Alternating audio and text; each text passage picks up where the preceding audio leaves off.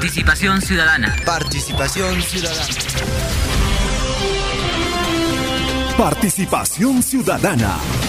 El centro periodístico de análisis, debate, investigación de los acontecimientos más importantes. Participación ciudadana. Ejercicio de periodismo cívico ciudadano, donde tu opinión es importante. Onda Azul. Comunicación al instante.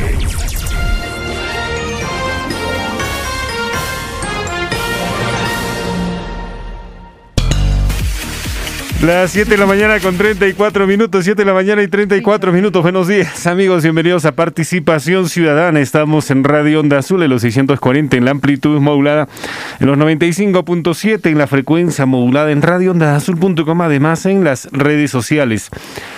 Hoy estamos a, jueves 4 de agosto del año 2022 para iniciar esta nueva jornada informativa.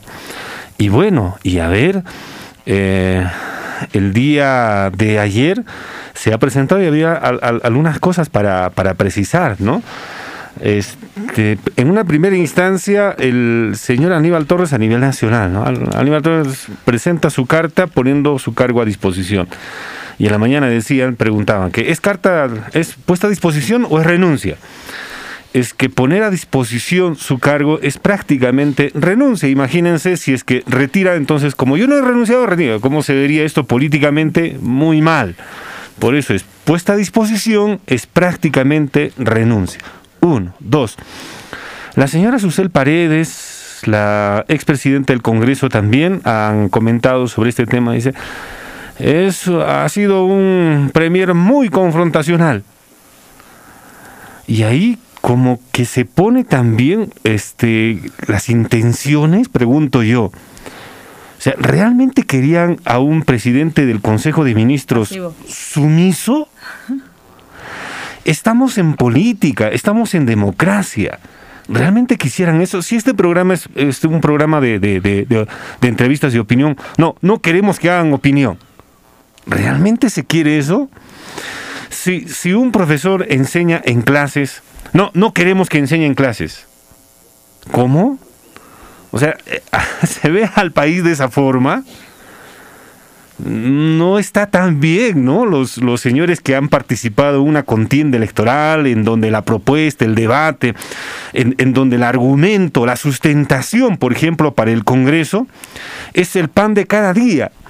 Y realmente quieren congresistas pasivos, que no digan nada y que levanten la mano, simplemente no sé para qué fueron elegidos los señores y dónde están ubicados realmente, pero algunas reacciones tras esta puesta a disposición de su cargo del premier del señor Aníbal Torres realmente llama la atención de los políticos. Pero en fin, Nelia Maquera, buenos días. ¿Cómo estás, Giovanni Manrique? Buenos días, buenos días a nuestros oyentes, seguidores de las redes sociales y como siempre a los medios de comunicación que toman cadena a claro. esta hora y desde las 3 de la mañana de Radio Onda Azul incluso este en otros horarios, ¿no? Los, los colegas nos anuncian y un saludo para cada uno de ellos desde el norte al sur de nuestra región de Puno. Son las 7 con 39.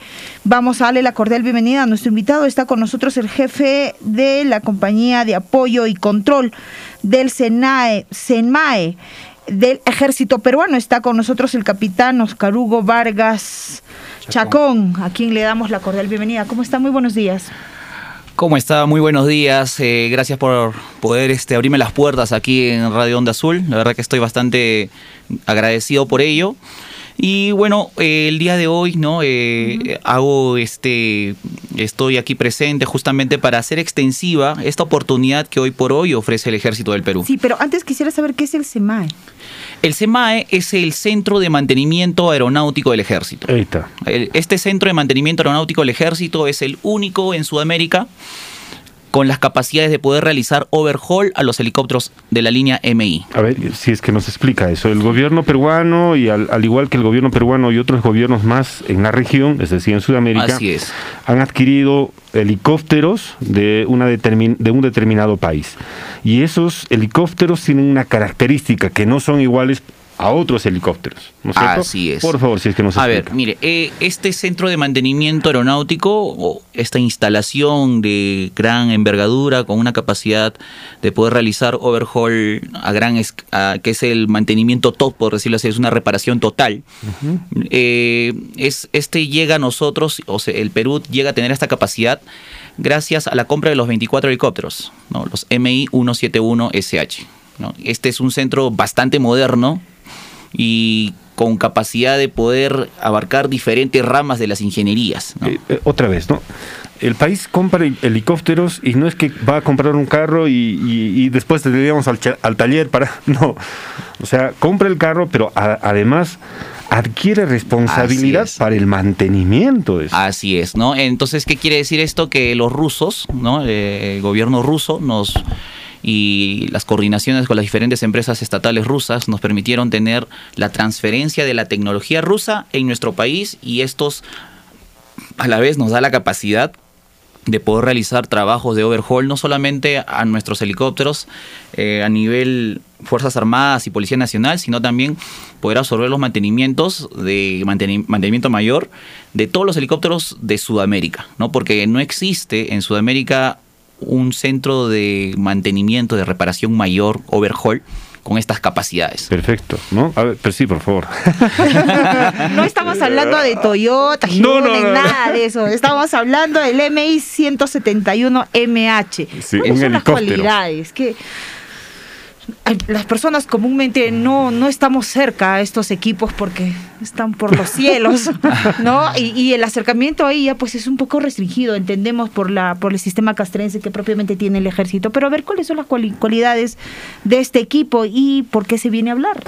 Eh, mire, bueno, básicamente el- mi entrevista el día de hoy no es dar a conocer pues que este centro de mantenimiento aeronáutico del ejército que cuenta con las capacidades de poder realizar la reparación mayor de estos helicópteros eh, está abriendo las puertas y esto es a nivel ejército, ¿no?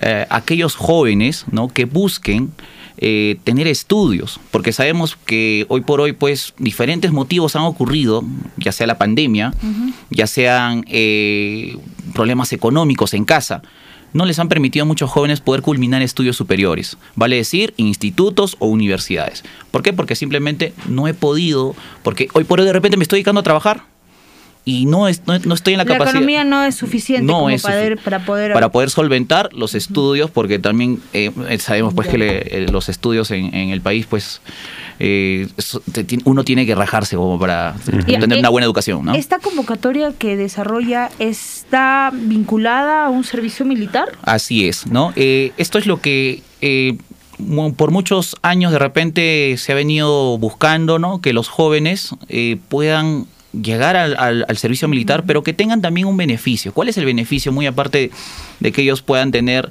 eh, eh, la asignación, una asignación económica mensual, ¿no? Eh, su alimentación diaria, su formación militar castrense, eh, más allá de todo ello, y la, y la formación propia militar, ¿no? La instrucción militar la, y todo ello, más allá de ello es que ellos durante, después de los 12 meses, ¿no? Culminados los 12 meses de, de su servicio militar, ellos ya acceden y tienen la posibilidad de ingresar ya sea a un instituto de las Fuerzas Armadas o la Policía Nacional o acceder a los programas que te da beca 18. Perfecto. Entonces, sí, sí, Sí, escucho. por favor, este, y justo era antes de, de ya conocer para qué está, si este overhaul que se ofrece y que está en la sede de Arequipa, eh, eh, le permite tener este conocimiento o mantenimiento de la parte eléctrica, de la, de la parte electrónica, de la parte mecánica, de la parte, qué sé yo, o sea, ¿cómo, cómo está dividido? O sea, Ah, ya. Por favor, si Bien, que- bien, bien. Mire,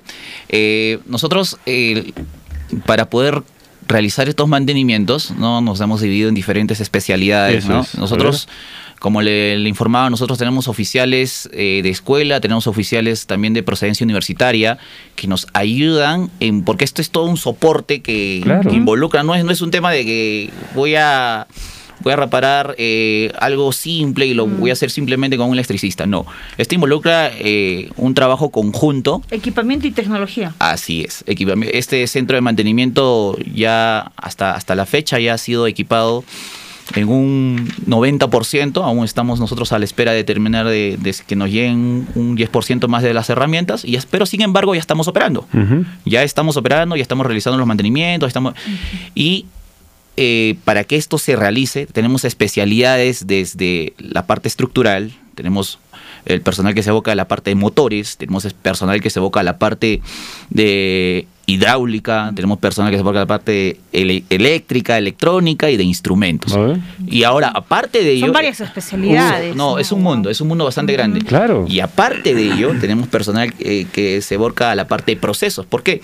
Porque en la parte de procesos tenemos personal que se dedica a los trabajos de PND, ¿no? Trabajos de químicos, ¿no? Donde empiezan a visualizar la, calidad de los aceites, las grasas que se van a emplear en las aeronaves. O sea, es un mundo, la tornería, por ejemplo, donde van a tener que diseñar, diseñar piezas, ¿no? Las cuales van a ir en la aeronave. Entonces, Ahora, ah, sí, o sea, nos abre muchas posibilidades. Así es, es bastante amplio. El papá que nos está escuchando, el joven que nos está escuchando, es, se empieza a ilusionar pregunta seguramente y, todos estos conocimientos van a estar volcados en un título, en una constancia que diga soy especialista en hidráulica, motores, electricidad. Al, término de su servicio al militar. término del servicio militar, esto está vinculado a alguna institución. Esta formación es dentro del ejército o hay una institución, ya sea, por ejemplo, TechSoup otras instancias técnicas que permitan fortalecer esos conocimientos. ¿Cómo es el, mecanismo? Mm, qué bueno que me haga esa pregunta, porque es muy importante tenerlo en cuenta. Eh, ¿Por qué? Porque todos los jóvenes que hoy por hoy ingresan al servicio militar voluntario y ahora enfocándome en el CEMAE, que es el lugar al cual yo pertenezco, al Centro de Mantenimiento Aeronáutico del Ejército, le van a permitir, una vez culminados sus estudios, tener la posibilidad de tener sus certificados, ¿no? Certificados que les dan y la posibilidad de ellos de, por ejemplo, los jóvenes que hoy tengo tienen sus certificados que ya han egresado, incluso ya son licenciados, ¿no? En los trabajos estructurales de la aeronave. ¿no? Y asimismo, de acuerdo a la responsabilidad que ellos vayan teniendo, porque obviamente cada uno obedece a un perfil que éste tenga, ¿no? Se van a ir abocando a los diferentes, porque no es solamente la parte aeronáutica, tenemos diferentes plantas que son parte del soporte. Tenemos planta de biocontaminados, que es la única en Sudamérica, digo, en todo el sur. ¿no? En todo el sur del país es una de las una única planta que existe, es la que tenemos ahí. Tenemos plantas de eh, de tratamiento de aguas residuales, ¿no? Tenemos diferentes, o sea, como estamos en una zona aislada, porque es hora y media de la ciudad de Arequipa, entonces esto requiere de que este, este centro de mantenimiento tenga toda la logística para también tener al personal que va a estar viviendo en estos centros. Entonces, y ahí viene la, pregunta del millón. Eh, ¿Los jóvenes van a tener que hacer el servicio militar en Arequipa? ¿O lo pueden hacer aquí en Puno? No, no, no. A ver, a ver, por favor. No, no, es en la ciudad de Arequipa. En la ciudad es, es, en la ciudad de Arequipa. ¿Es en el cuartel de Arequipa o es en donde está, está eh, este centro? Específicamente está en el, en el distrito de Cocachacra, la provincia es de Islay. Y esto está exactamente de la 48, que muchos lo conocen en la ciudad por Arequipa. ya, de la 48 a 20 minutos, exagerando 30 minutos. Perfecto. Pero a ver, ¿y ahora cuáles son los requisitos? O sea, un joven interesado, una familia interesada, papás interesados, el, eh, este tienen al hijo hombre, mujer, a ver si es que nos hagan conocer los requisitos. Bien, el Centro de Mantenimiento Aeronáutico del Ejército hoy por hoy recibe a todo el personal que esté dentro de los 18 y 27 años por el momento solamente estamos recibiendo a personal masculino ¿no? No estamos recibiendo por el momento personal femenino, por el momento. ya vamos, ya vamos a tener... Eh, pero, pero existen las mismas capacidades, ¿ah? sí, sí, sino que ahorita nosotros estamos buscando tener instalaciones adecuadas como para ellas también, porque son no pueden estar viviendo en una misma cuadra, ¿no? De 18 a 27 años, eso significa que hay jóvenes que tal vez hayan egresado de un colegio y hayan comenzado a trabajar por necesidad, ¿no es cierto? Y no hayan seguido una carrera técnica, uno, dos hayan seguido una carrera técnica, lo hayan terminado y no encuentren trabajo. Pueden asimilarse tres estudiantes jóvenes, varones, que hayan terminado incluso 27 años, ya universidad, ya tengan un título, tal vez tengan dos profesiones. Pueden participar y si están en el límite de 26, 27 años. Así es, porque también hay personal, ¿no? Que tenemos ahí este personal con la experiencia de querer este asimilarse, ¿no? viene también personal con ese tipo de intereses, ¿no? Terminas tu carrera técnica, porque el ejército te permite ingresar a los diferentes institutos o carrera profesional, gracias a los programas de beca 18, terminado ello, automáticamente tú tienes la posibilidad de, ¿no? Termina, terminas tu carrera, te puedes asimilar al ejército tranquilamente y vas a ser oficial del ejército o un técnico del ejército, sin ningún problema. O sea, esto es una posibilidad, una puerta. Sí, sí. O sea, tiene un, un, abanico de posibilidades en realidad aquel joven que ingresa, ¿no? Y puede, desde el hecho de poder ingresar también a cualquier instituto de las Fuerzas Armadas con beneficios, porque cualquier joven que ingresa a cualquier instituto de las Fuerzas Armadas tiene que pagar una garantía, ¿no? Y a veces no está con las posibilidades. Sin pues. embargo, por el hecho de haber hecho su servicio militar voluntario, paga la mitad de esa garantía. Ah, ya no paga el todo. Eso de repente muchos no lo sabían. Ahora, por otro lado también está que ellos tienen un puntaje adicional en el promedio final cuando ellos finalizan el su, su, ¿cómo se llama? Termina sus exámenes, todos los exámenes que tenga que pasar para ingresar a la policía, para ingresar a... ¿Y estos programas sociales como Beca 18 también pueden ser beneficiarios? Claro, es que justamente... Una vez que culmine su servicio militar. No, no, no, no, no necesariamente. O sea, ellos, como le mencionaba desde un inicio, ellos cumplió los 12 meses y ya pueden acceder a los programas que le he dado Beca 18, ya pueden postular a cualquier instituto de la Fuerza Más. Y que tiene un beneficio. Y que tiene un beneficio. perfecto. a ver, hay un comentario, dice, el ejército no da facilidades para los estudiantes que están en servicio y continúan con sus estudios superiores. Después de ello, ellos tienen problemas de asistencia. En este caso, estos, estos 12 meses de, de servicio militar voluntario. Así es en Arequipa es presencial los 12 meses. Eh, es presencial, sin embargo, hay jóvenes con los que contamos hoy por hoy también hay, haciendo hincapié a lo que menciona eh, este, este esta audiencia. Sí, sí, sí, un mensaje de texto, creo que es en Facebook, ¿no? Sí. Eh, mire, tenemos personal que está en las universidades hoy por hoy. Por ejemplo, tengo un joven que está estudiando en la UNSA, Ingeniería Industrial.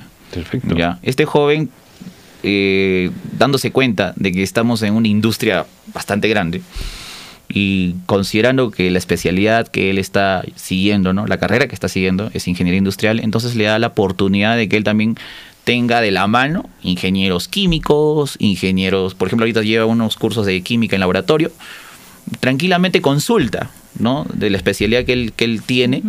Y así en las diferentes ramas. Hay un mecatrónico también, porque también tienen que conocer de todo el ingeniero industrial. Tenemos personal también que está estudiando en TEPSUB. Tenemos personal también que está estudiando en Senati, o sea, y se les da las facilidades para que estudien. Pero claro, y en este caso, para las facilidades tendría que ser estar estudiando en Arequipa. Mm, puede ser en Arequipa, tengo, tengo un joven estudiando, por ejemplo, ya bueno, ese fue de baja hace poco, estuvo estudiando aquí en Senati, me parece que... En Puno, sí. Así es, hay un Senati aquí en Puno y él y, a ver, ¿y cuántos días a la semana en todo caso tiene que estar con este servicio militar voluntario? Mm, lo, lo, que hacemos con el personal que está en calidad de estudiante y de acuerdo a normas también internas que nosotros tenemos, eh, hacemos que ellos, luego de terminada su etapa básica, ¿no? y sabemos que ellos están llevando estudios, le damos facilidades para que ellos puedan estudiar durante la semana no hay ningún problema. Sin embargo, ellos vienen los fines de semana para poder hacer su servicio, ¿no? Porque eh, dentro de, estamos hablando de, helicópteros, ¿no? Y aparentemente tiene que ver muchísimo con el conocimiento pero hay personal de metal mecánica que puede asumir responsabilidades de esta naturaleza. Así es. Gente que, que, estudia, digamos. Ahorita, para que también tenga conocimiento, nosotros tenemos ya un convenio firmado con TEPSUB. ¿ya? Y esto nos da. Porque nosotros, nosotros nos quedamos que ponernos a pensar en algo, ¿no? El SEMAE inicialmente empezó en Lima. Cuando este pasa a la ciudad de Arequipa, involucra pues que el personal que ha estado laborando en Lima pase a estar en Arequipa, pero su familia, ya tienen hijos que han criado, están en Lima. Entonces, ¿qué, es lo que estamos buscando hoy por hoy? Que el personal que formemos, el personal también del Servicio Militar Voluntario, eh, sea personal de la zona, del sur, y ellos mañana más tarde vayan a poder asumir responsabilidades en los mantenimientos de las aeronaves. Es un mundo bastante, bastante, que a mí me ha dado muchas satisfacciones, honestamente yo soy un oficial aeronáutico también, y a mí me ha dado unas amplias, hemos estado... Eh, me siento bastante satisfecho, ¿no? Gracias al Ejército del Perú, porque este me ha podido llevar a diferentes partes del país, conocer diferentes lugares y apoyar a diferentes, en diferentes zonas donde he podido apoyar eh, en las zonas del BRAE, por ejemplo, ¿no? realizando mantenimientos de nuestros helicópteros en estas zonas donde están convulsionadas ¿no? por diferentes delincuentes terroristas. Sí, y, a ver cómo poder concluir esto, esta entrevista con un llamado de repente a una sensibilización, porque eh, para muchas personas, sobre todo los jóvenes, servicio militar igual o sinónimo de castigo. O, pérdida de tiempo. sí. Entonces, a ver cómo hacer entender de que estas, este espacio te abre muchísimas otras posibilidades aparte de el SEMAE, ¿no? Y estas, este espacio de eh, servicio aeronáutico. Eh, mire, eh, vivimos pues eh, muchos, me lo he cruzado también, ¿por qué querer tapar el sol con un dedo, no? Gente que ya ha hecho su servicio militar voluntario años anteriores, ¿no? Pero me ha pasado esto, me ha pasado el otro, ¿no? Hoy por hoy tenga en cuenta y considere que nosotros vivimos bajo ciertos reglamentos, bajo ciertos regímenes de, verificación, ¿no? Y estos temas de de, meterle la mano de repente a aquella persona que, que hace su servicio militar. Sí, pues. Ahorita ya es un tema que es del pasado. Claro. Son, son taras que muchos todavía consideran ¿no? que es parte del presente, sin embargo ya no es así. Ahora los jóvenes eh, están enfocados, al menos los jóvenes con los que estoy trabajando, están enfocados en sus objetivos. Ellos están en las tardes, para que tengan en cuenta también, de 18 a 22 horas, muchos están preparándose para, para poder acceder a los programas que ofrece Beca 18 tenemos una sala de cómputo equipada exclusivamente para ello, donde ellos se dedican exclusivamente a estudiar. No hay otra, otra actividad y esa es la orden de mi jefe, el general con el que trabajo. No, no, los muchachos, no hay otra actividad. De 18 a 22 horas, estudiar. Y hay que apoyarlos. Y es así como estamos haciendo y, y tomando la, como dices, la orden que nos ha dado y, qué más, ¿no? Más que la orden también yo considero que es la satisfacción de saber que mañana más tarde ese joven va a ser, va a ser un buen profesional, ¿no? Sí. En horas de la mañana, este, Jaime hace bastante alusión cuando se presentan hechos delictivos, por ejemplo, muy frecuentes en Juliaca hace mucho alusión a la, a la personalidad, ¿no? A la falta de afecto, a la falta de, de, autoestima, a la falta de, ecuanimidad de ese tipo de personas que delinquen. Pues bien, cuando hay este tipo de problemas en sociedad, mm, hay varias alternativas, ¿no? De trabajo conjunto, de trabajo personal, de trabajo de familia, de trabajo de institucional no de, de las instituciones educativas, básicas, particulares, superiores, y etcétera, etcétera. Dentro de ese conjunto de alternativas también está el ejército, también está la policía, también está la marina que tenemos aquí en Puno. Así es que no es la salida. No es, ese, es, la el otro, última opción. No, y, y, el otro tema que, que se asocia es el ejército sinónimo de una entidad correccional. Y eso no es no así. Es así no, Lamentablemente existe eso, ¿no? De que ahí vamos a terminar con su disciplina. no, ahí va a salir. Los valores, señora, eh, señores y señores eh, de la audiencia, es, vienen de casa, en definitiva, ¿no? La formación de papá, mamá. Allá donde hacemos, lo que hacemos en, el cuartel simplemente es afinar aquello que ya en casa aprendieron. Por favor. Más nada. sí. Y eso es algo básico. Para los interesados, ¿dónde, por favor? Servicio Militar Voluntario. Así es, que alisten por favor su lápiz y papel, el padre, la madre familia, el apoderado de aquel joven que esté interesado, por favor. Mi número es el 924-200 499 el 924-200 499 o también me pueden también este, escribir o enviar WhatsApp a otro número que también tengo es el 983 418 361. ¿no? Contacto del capitán Vargas, Vargas Chacón Oscar Hugo. Sí, ¿no? El detalle es por el apellido, pero para nosotros el capitán Oscar Hugo Vargas Chacón. Para, los, civiles, para los civiles. Te corrige hace rato, no, por favor, es Vargas Chacón. Sí, para el ejército, pero para los civiles es Oscar Hugo. Sí. Perfecto, muy bien. Hecha la invitación entonces y abierta la posibilidad realmente, ojalá que varios puneños puedan estar en esta escuela y de acá, un, tiempo, podamos conocer quién sabe, un ingeniero aeronáutico puneño o alguien, no solamente aeronáutico, sino también en la parte técnica, ¿no? Porque, ¿qué pasaría si de los profesionales si no habría la parte técnica? Así es que eso es básico y eso es complementario, ¿no? Así es. El centro de mantenimiento se mueve en base al personal técnico. Sí, sí, sí. técnico profesional, que tenemos también personal, eh, como se dice, profesionales en la aeronáutica, pero ¿qué hacemos? Como se dice el personal que es mano de obra, quienes mañana más tarde también son nuestros asesores. Y eso, ¿cómo no hacerlo extensivo a aquellos que, pertenecen a la región del sur, ¿no? Puno, Cusco, Arequipa, toda la zona aledaña, los pueblos que están cerca nuestros, ¿no? Y bueno, terminar eh, de repente haciendo hincapié a aquel padre, a aquel madre, familia, de déle esa oportunidad a su hijo, déle esa oportunidad a su hijo de superarse, de ser mejor que uno, porque eso es lo que mañana más tarde nosotros como padres podemos sentirnos tranquilos, ¿no? De que ya dejé a mi hijo profesional, de que ya le di la oportunidad de, hoy por hoy, yo puedo descansar tranquilo, mi hijo es un profesional y está cumpliendo sus objetivos. Y eso es lo más importante, creo yo, que podría un padre dejar a su la educación. Perfecto. Muchísimas gracias. muchas gracias por visitarnos. ¿eh? Capitán Vargas Chaco. Así es. Muchas gracias. gracias a usted. Cuídense un montón. Muchas gracias, señores de la audiencia. Muy bien. Regresamos luego de la pausa y actualización de titulares.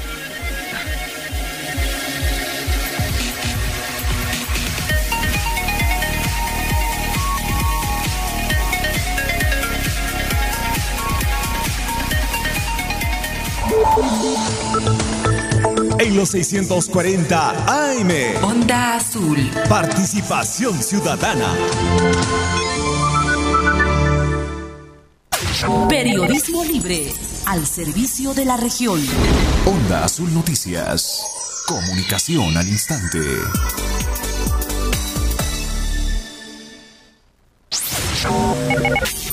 Primeros en la información. Actualización de titulares.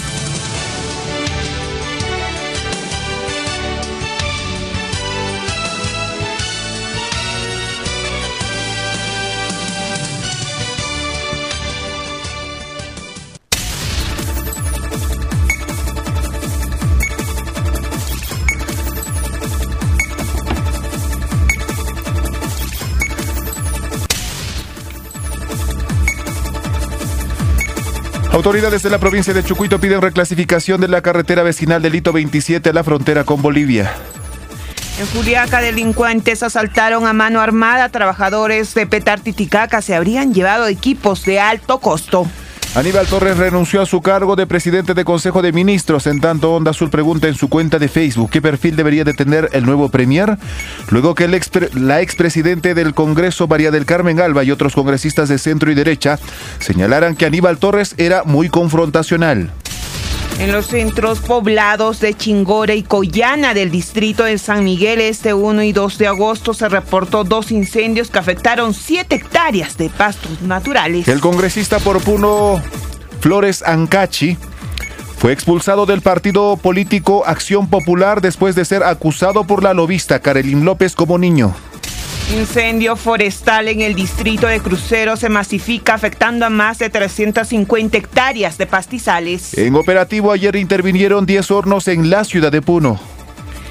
Más información en Puno, trabajadores de la red de salud a Zángaro anunciaron protesta en contra del gobierno regional en caso no cumpla con el pago de remuneración de 150 trabajadores. Encontraron una moto lineal abandonada por más de tres días en la vía San Antón. Se dio parte a la policía. Solicitan audiencia de informe alcalde del distrito de Capachica sobre ejecución de obras pendientes y el estado de maquinarias. El centro poblado de Huancholima de la provincia de Huancané celebra 44 aniversario. Ex gobernador regional de Puno, Agustín Luque, sería, eh, continuaría en prisión por nueve meses adicionales junto a su ex asesor. En noticias de carácter nacional, el Pleno del Congreso se reunirá hoy desde las 4 de la tarde para aprobar el número de integrantes de comisiones ordinarias y la comisión permanente para el periodo de sesiones 2022-2023. Los presidentes de las 35 Cortes Superiores del país expresaron que las discrepancias que puedan darse con relación a las decisiones jurisdiccionales Abogado de Pedro Castillo pedirá reprogramar citación de Fiscalía de la Nación tras confirmarse que hoy no asistirá al Ministerio Público. Fiscal de la Nación evalúa abrir sexta carpeta de investigación contra Pedro Castillo. En noticias de carácter internacional, el Papa Francisco aseguró que su viaje a Canadá fue para pedir perdón y expresar la cercanía de la Iglesia. Taiwán se mantiene desafiante ante amenazas militares de China tras visita de Nancy Pelosi. En las notas deportivas, a partir de las 5 de la tarde, 15 minutos, Melgar se enfrenta a Internacional en Arequipa por la ida de cuartos de final Copa Sudamericana 2022. Onda Azul. Onda Azul. Soy el páramo. En lo alto de los Andes doy forma a la vida de un continente. Llevo aquí millones de años, haciendo algo sin lo cual no podrías vivir. Tengo un secreto que contarte. Escucha. Día tras día, un susurro acaricia mi piel y ocurre un milagro. Yo convierto las nubes en el mayor de los tesoros. Así, gota a gota, nacen los ríos. Soy donde comienza la creación, el final de toda sed. Y tú, los tuyos cada vez me quitan más. Pero sabes, yo no me multiplico tan rápido. ¿Cuánto necesitas? Sin mí, volverías a ser polvo. En cambio, yo, sin ti, simplemente florecería. Ante todo, hay que afirmar que existe un verdadero derecho del ambiente. Primero porque los seres humanos somos parte del ambiente. Cualquier daño al ambiente es un daño a la humanidad.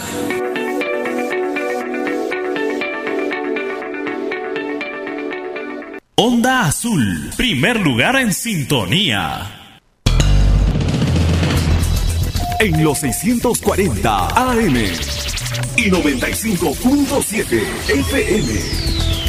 Estamos presentando Participación Ciudadana. Participación Ciudadana. Ejercicio de periodismo cívico ciudadano, donde tu opinión es importante. Onda Azul, comunicación al instante. 8 de la mañana con 7 minutos. 8 de la mañana con 6 minutos. Mejor, 6. 8 con 6.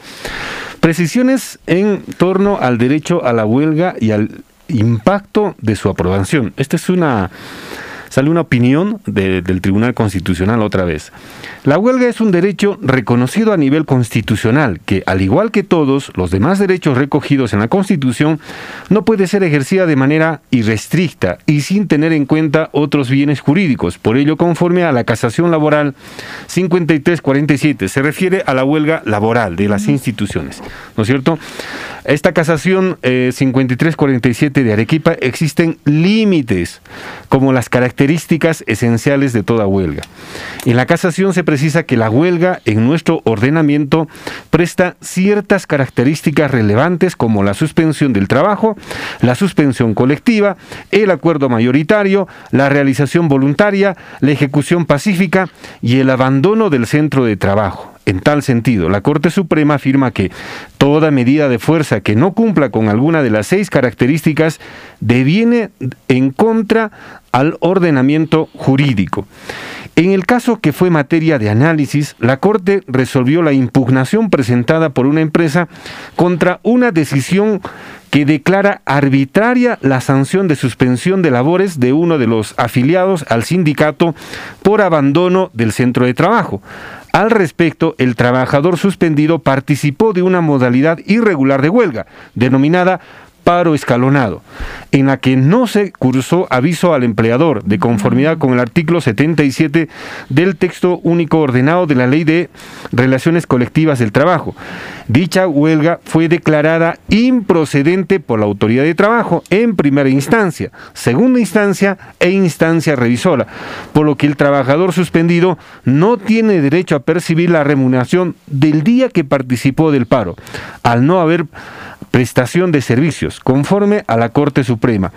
Esta conclusión no resulta lesiva del derecho de huelga, pues este debe ser ejercido en armonía con el interés público y otros derechos fundamentales que lo implica, o más bien que implica observar las normas sobre la materia. Es decir, el trabajador tiene derechos, pero también, tiene deberes. Tiene deberes. Algo más acotación. Acuérdense que se ha dado por parte del Ejecutivo que todos tenemos derecho de huelga. Incluso todos tenemos derecho a sindicalizarnos. Empresas públicas, entidades públicas y empresas privadas. ¿Qué ha sucedido? Cuando a la semana da el anuncio el señor este Castillo y a la semana siguiente se conforman los sindicatos en las empresas. Y en una de las empresas ya tramitado, le dan su sindicato y los votan de la empresa. Los han votado de la empresa por haber formado un sindicato. Bueno, ese no es, ese no es la excusa lógico, pero se ha formado un sindicato. Ojo con el tema laboral, reitero, ¿no? Todos los trabajadores tienen sus derechos, pero también tienen sus deberes. Y esta es, este es el artículo que hace referencia a este tema. Y que sería motivo de análisis a profundidad para evitar inconvenientes más adelante. Son las 8 de la mañana con 11 minutos. Está ya nuestro invitado, nuestros invitados el día de hoy para hablar este, de varios temas, pero para iniciar sobre todo ¿Qué piensa este sector respecto al mensaje presidencial? ¿Cuál es el cálculo que se tiene de esto y mucho más? Vamos a conversar. Está con nosotros el señor Félix Suazaca Suazaca. Él es presidente del Frente Unificado de la Cuenca, Coata y Lago Titicaca. ¿Cómo está, don Félix? Muy buenos días.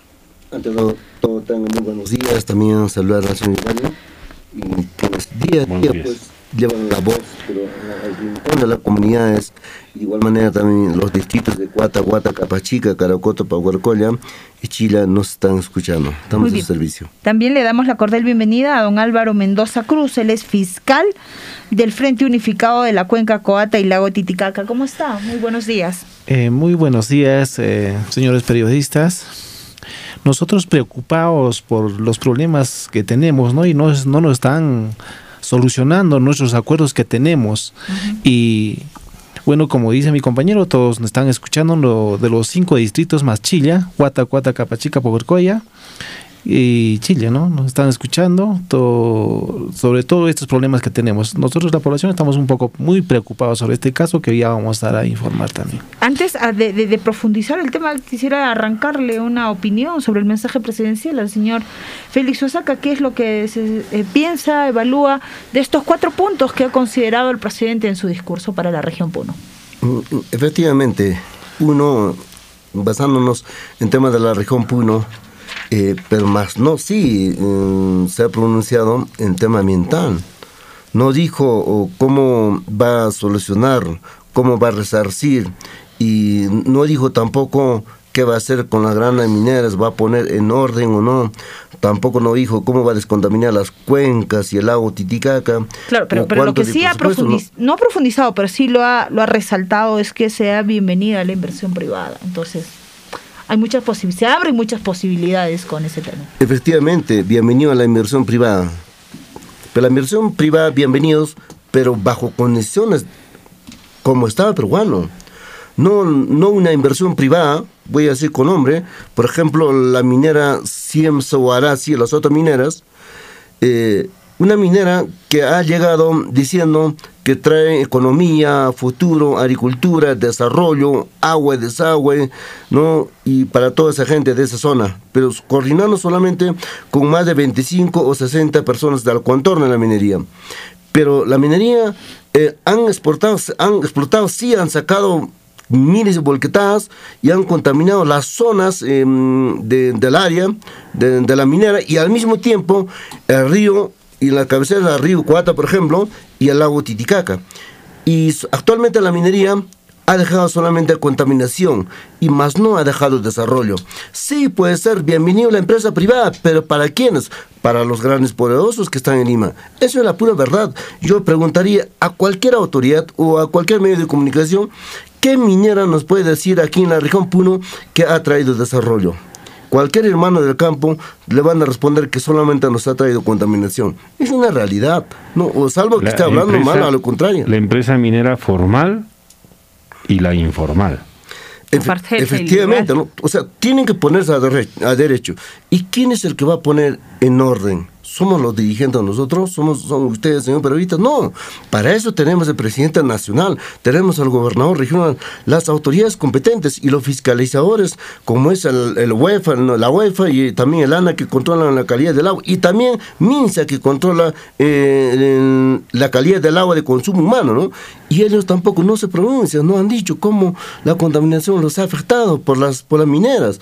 Tampoco no se han hecho los estudios desde las cabeceras de cuencas y todo, desde las cabeceras de los ríos y todas las cuencas y el lago Titicaca. Hay un estudio, pero lo tienen bajo siete llaves.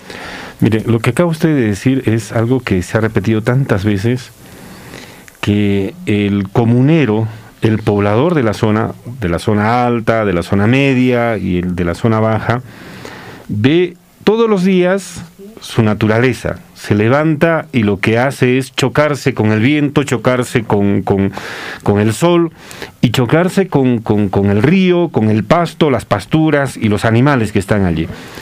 Y ellos conocen que cuando la coloración, incluso cuando el olor del agua cambia, ellos se pueden dar cuenta.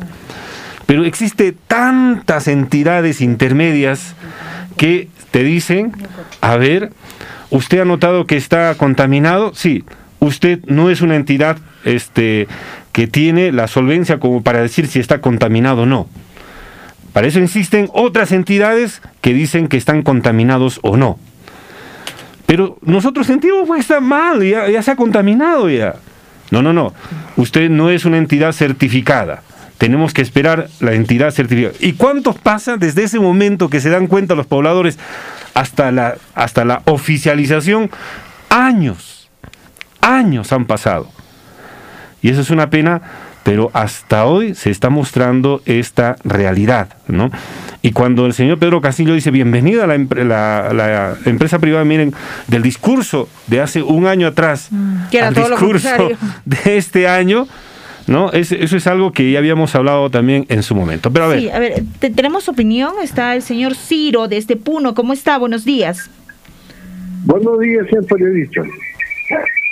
Creo que Señor Ciro, a ver, le pedimos un favor. Pueda bajar el volumen a su receptor, a su radio, para poder escucharle mejor. Sí, ya.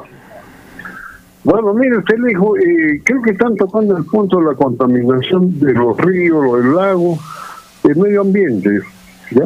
Eso corresponde a, inclusive eh, a la actividad minera que se está realizando, pero una minería pues sin control, ¿no? Yo, yo estuve ayer concretamente vamos a hablar sobre la mina o, este, el Yalimayo.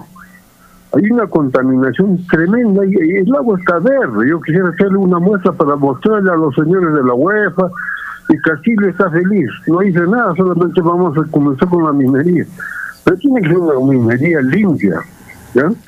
Esa minería de ahí arriba, inclusive se han hecho que unas irrigaciones, pero está totalmente, y eso dónde va, arriba Yavire, de Yavire se viene pues a la Utilichaca, ¿no? Entonces, eh, hablando de contaminación, hablamos de, una minería limpia, hay que hacerlo, pero sin embargo, el gobierno, el gobierno regional, la UEFA, y todo lo que están comprometidos, inclusive eh, binacional, la Utilichaca, ¿no? Eso no ve nada. Hay una contaminación tremenda, todita. Y encima han hecho todavía un canal de irrigación ahí y todo el agua está verde, todo, todo eso tiene la montaña y arriba del aire, y eso tiene como cubille, ese es el lugar de nacimiento de esa minería. Ah, entonces eso tiene que ver, eso compromete al gobierno regional. Y si no, no sé quién será el presidente del sé. Dice, no ve absolutamente nada, la UEFA. Y también el presidente especial Lago Tiriaca. Ya, señora, muchas gracias. Las gracias a usted por su opinión y participación. Si, efectivamente eh, queremos corroborar nosotros, mire, ve, eh, que es un caso canárico, de acuerdo a los últimos estudios, al ver que hemos anunciado nosotros el paro de la Cuenca Cuata, eh, la ALT, no sabemos qué ONG es, saca un estudio de que solamente al lago Titicaca contamina el 25%, dicen las mineras, ¿no? y 6% los residuos, residuos de las mineras y más del 50%, ¿no? que son, dice, de las aguas residuales, ¿no? Y, y, eso es lo que tiene la ALT. Y si nosotros preguntamos si ALT, cuántas veces ha ido a visitar las mineras eh, que están en las cabeceras de las cuencas, allí como de la cuenca eh, Suches, la cuenca Ramis, la cuenca Yalimayo, Jatumayo y también de la cuenca Coata, aquí la cuenca Ilpa, no más arriba de, la laguna Humayo. Y y en base a qué han hecho estos estudios. Por eso nos indigna. Para nosotros, de acuerdo al estudio del gobierno vasco, que hemos tenido dos años de, de estudios, el 75% que llega contamina la grande minera desde la cabecera. A ver, pero, pero, don Félix, usted ha estado cerca al presidente. Sí. La última, y a ver, ¿usted le ha expuesto, ha tenido el tiempo para decirle, señor presidente, estamos en este contexto, si ha tenido alguna respuesta por parte del presidente Castillo? Efectivamente, nosotros hemos pedido al señor Pedro Castillo que estas mineras que están en las cabeceras de la cuenca que paguen hasta el último centavo y que se cierre. Y si quieren trabajar, que trabajen eh, socialmente y ambientalmente responsable. Eso se le dijo en Plaza de Armas. Y al mismo tiempo también se le alcanzó. ¿Y cuál fue la respuesta del presidente? Ah, eh, solamente nos dijo en ese momento, señores dirigentes de las cuencas, en 15 días les espero en Palacio de Gobierno en Lima y nosotros obedientes, ¿no? somos dialogadores, hemos recibido al señor Pedro Castillo, sin embargo, no nos ha recibido hasta el momento y eso que nosotros hemos enviado... ¿Ha ido 15 días o 14 días? ¿O 13 días, Dante, después? Eh, no, nosotros hemos enviado el documento, ¿no? Eh, antes de 15 días hemos ido nosotros. Hemos enviado el documento para que nos reciba. Y hasta hoy día no tenemos ninguna respuesta. Sus asesores también no contestan. Eh, y también la gente que estaba más cercano a ellos que nos dijeron, llamen a este número celular, tampoco ya no nos contestan. De verdad, eso es la respuesta. Un poco que nos indigna y no debería tener los asesores. Sabemos que el presidente está en varias cosas, pero eh, los asesores o funcionarios que le acompañan tienen que ser más simpáticos, de, de canalizadores, ¿no? De atender a los dirigentes o autoridades de la región Pune, igual las otras regiones. Y eso es lo que no ha tenido el señor Pedro Castillo. Bueno, y ahora... Quedó en vacío. Claro que sí. ¿Y ahora qué es, qué es, qué es lo, lo que ustedes han... Eh, anunciado, don Álvaro? ¿Qué es lo que eh, queda por hacer? Eh, antes, antes de salirnos, um, llegar, a entrar a la cuenca Cuata, en tema nacional, por el mensaje del presidente de la República, eh, nosotros nos hemos juntado porque las leyes son únicas que protejan a todos en general el país, ¿no es cierto? Entonces, hemos trabajado todas las cuencas y a nivel nacional eh, un decreto supremo que apruebe el plan especial multisectorial para la intervención integral de la población expuesta a metales pesados, metaloides y otras sustancias químicas tóxicas. Este plan, aquí está todo el plan, que el Estado peruano debe de poner presupuesto a atender a esas niñas y niños, personas con metales pesados expuestos a contaminación, dar agua potable, sus centros de salud implementado, la agricultura garantizado en, salud, empezar a descontaminar y ¿Cuándo se ha publicado esta, este, este, este decreto supremo se ha publicado el 23 de el 23 de dos, 23 de diciembre de 2021, ¿no? La, lo que ha publicado es la, ¿cómo se llama? La ex premier Mirta Vázquez. Ahora, lo único que tenía que hacer el premier actualmente eh, es la publicación de la comisión multisectorial mm. de la instalación y de la implementación de este plan. Y no ha salido. Eso, esa, esa publicación no la ha hecho. Mm.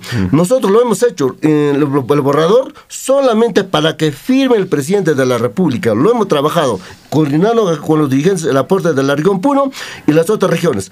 Eso no se ha, no se ha publicado. Pero ¿por qué no se, no se ha publicado? Aquí hay grandes intereses. Las grandes mineras y también de los hidrocarburos no quieren que se firme este, este plan especial. ¿Por qué? Porque los va a afectar a ellos. Claro, no solamente se está mirando, pues es una norma nacional, no solamente es a nivel local, sino es una norma, una norma nacional. Pero a ver, don Álvaro, ¿qué cosa es lo que han acordado ustedes? Eh, bien, respecto a todo esto, al incumplimiento de los documentos que hemos remitido, estamos preocupados toda la población eh, de la cuenca y de demás eh, cuencas, ¿no?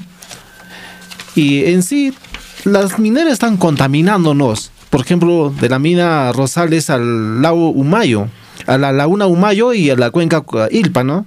Contamina al lago Titicaca, donde de esa cuenca Ilpa desemboca en el lago Titicaca y el lago Titicaca es el lago más alto del mundo, que es reconocido a nivel mundial. Eh, y en ese diagnóstico a Puno como tal, sí, pues nos apena, nos molesta, nos incomoda.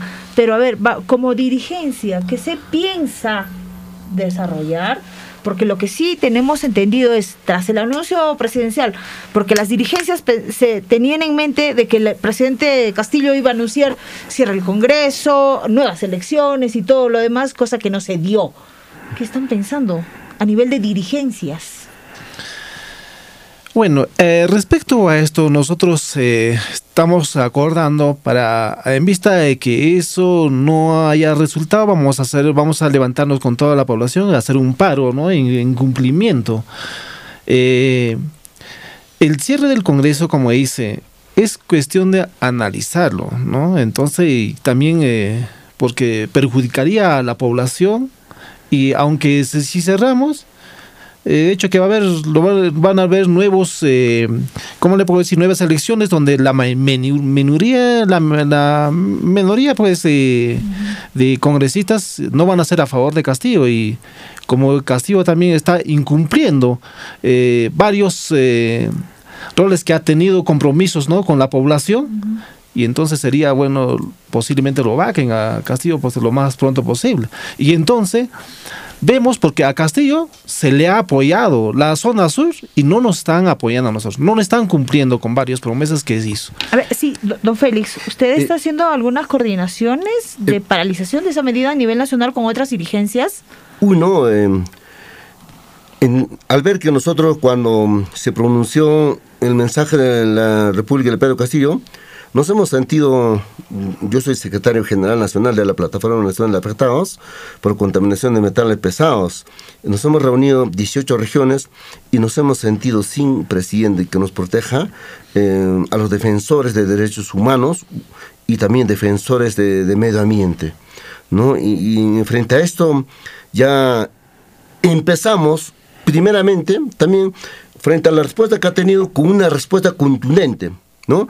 Y la fecha, este mes, agosto, se lleva el Congreso Macrosur del Perú. En, este Congreso Macrosur del Perú vamos a estar las cinco cuencas, seis cuencas de la región Puno, va a estar la región Arequipa, región Cusco o Moquegua, Tacna, Apurímac. Todas las zonas contaminadas y afectadas que por hoy por hoy nos estamos juntándonos, uniéndonos, ¿no? Es mi como dirigente nacional. Y ahí, a este congreso van a ser convocados los ministros, el ministro de Ambiente, el ministro de Vivienda, Salud y Energía de Minas y también la PCM. También van a venir los dirigentes del lado de Bolivia, ¿no? Porque el lago Titicaca compartimos ambos, todo se va a abordarse de este plan especial multisectorial y la eh, cantidad de personas afectadas y las alternativas y la propuesta de solución de proteger a la salud humana. Se va a debatir en este congreso que se desarrollará dos días, donde tenemos también noches artísticos que darán esa incidencia eh, de llamar la atención ¿no? Entonces, y, varios debates más que se van a desarrollarse en este Congreso. Y ese es el Macrosur. ¿Dónde va a ser eh, ¿Dónde va a ser? Sede queda en Puno. Un, buena hora en sorteo hemos quedado en Puno. Y también eh, se va a realizarse el Congreso Macrocentro del Perú, en Macronorte del Perú y en Macroamazonía del Perú, conformados los 18 regiones. ¿Y cuál es el objetivo de estos congresos? Primero, primeramente, que en Perú tienen que respetarse los derechos humanos. En el artículo 1 y 2 donde está consagrado, toda persona tiene pues derecho a vivir en un Pero lugar por parte de quién, ¿quién tiene que respetar estos derechos? ¿El Ejecutivo o el Congreso? Dice bien claro eh, la Constitución Política del Perú, ¿no? Eh, el cuidado de la salud humana le corresponde al Ministerio de Salud. Y todas las mineras que son que nos han contaminado, los hidrocarburos, así como en la Amazonía, Plus Petrum, o también eh, que está aquí en el mar peruano de Repsol y las grandes mineras que están a nivel nacional, el que ha autorizado pues es el gobierno nacional y el Congreso, que han dado contratos ley, que no se puede, ni el Pedro Castillo no puede anular, ni el Congreso de la República, solamente dice vía judicial, ¿no? Y sin embargo, pues ellos eh, han contaminado a más de 10 millones de peruanas y peruanos, de acuerdo al informe del Ministerio de Salud. Y frente a esto, pues no se ha hecho nada. Eso es lo que vamos a dar la incidencia. Para eso es este plan multisectorial, para solucionar de alguna manera, empezar. El tema ambiental no se va a solucionar en un año, ni en dos, ni en tres años. Ya se va a tener que solucionar. ¿Y entonces qué es lo que se va a hacer en el Congreso? Entonces, Aparte de analizar. Ya, eh, primeramente se va a sensibilizar el plan. La ley 31189 del Ministerio de Salud también, ¿no? Que esa ley dice bien claro de la protección a personas expuestas a contaminación de metales pesados, de niños con metales pesados. Uno de ellos, por ejemplo, están en, en hospitales. En hospitales tenemos área de odontología, ¿no es cierto? Bien, pero ahora con esta ley que está saliendo, la 31189, que está en proceso de, eh, eh, de reglamentación, se van a aperturar una área exclusivamente para atender a personas expuestas con, con, contaminación de metales pesados y personas que tienen con metales, de acuerdo A, este reglamento. este es el decreto supremo, uno, este es multisectorial. No, por eso. El otro es, efectivamente. lo que usted está anunciando es que, o sea, así tendría que ser. Tiene que ser así, va a ser así. Va a ser así. Va a ser así. Usted es, ministro, usted es ministro de salud. La ley ordenó, la ley está aprobada. Por eso mismo. por, eso, por eso una, cosa es la normatividad, otra cosa es la intención, ¿no? Exacto. Lo que se está buscando, por ejemplo, en ello, y otra cosa es la aplicación de la Exacto. ¿Quién le hace la aplicación de la norma? ¿Usted? Exacto. no lo hace no, no, usted, disculpe, señor periodista, yo soy dirigente nacional. ¿Ya? Me tendrá que usted entender.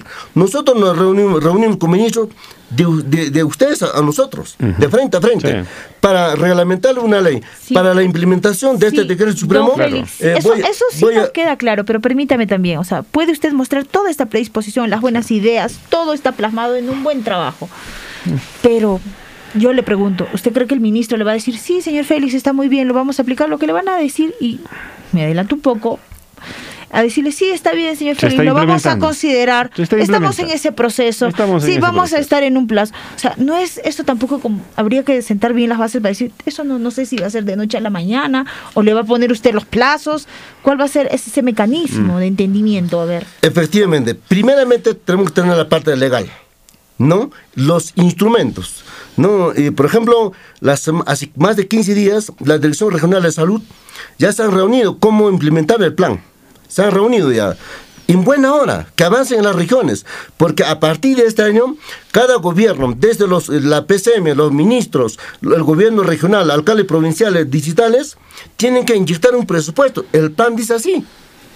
Sino, ¿cómo se le va a tener a esa persona expuesta a contaminación? ¿Y de dónde van a sacar la plata? Y esto tiene que convertirse en una política nacional. Y si la lucha no es en base a eso, señor periodista, por gusto estamos hablando usted y yo y todos, mejor que sigan contaminando.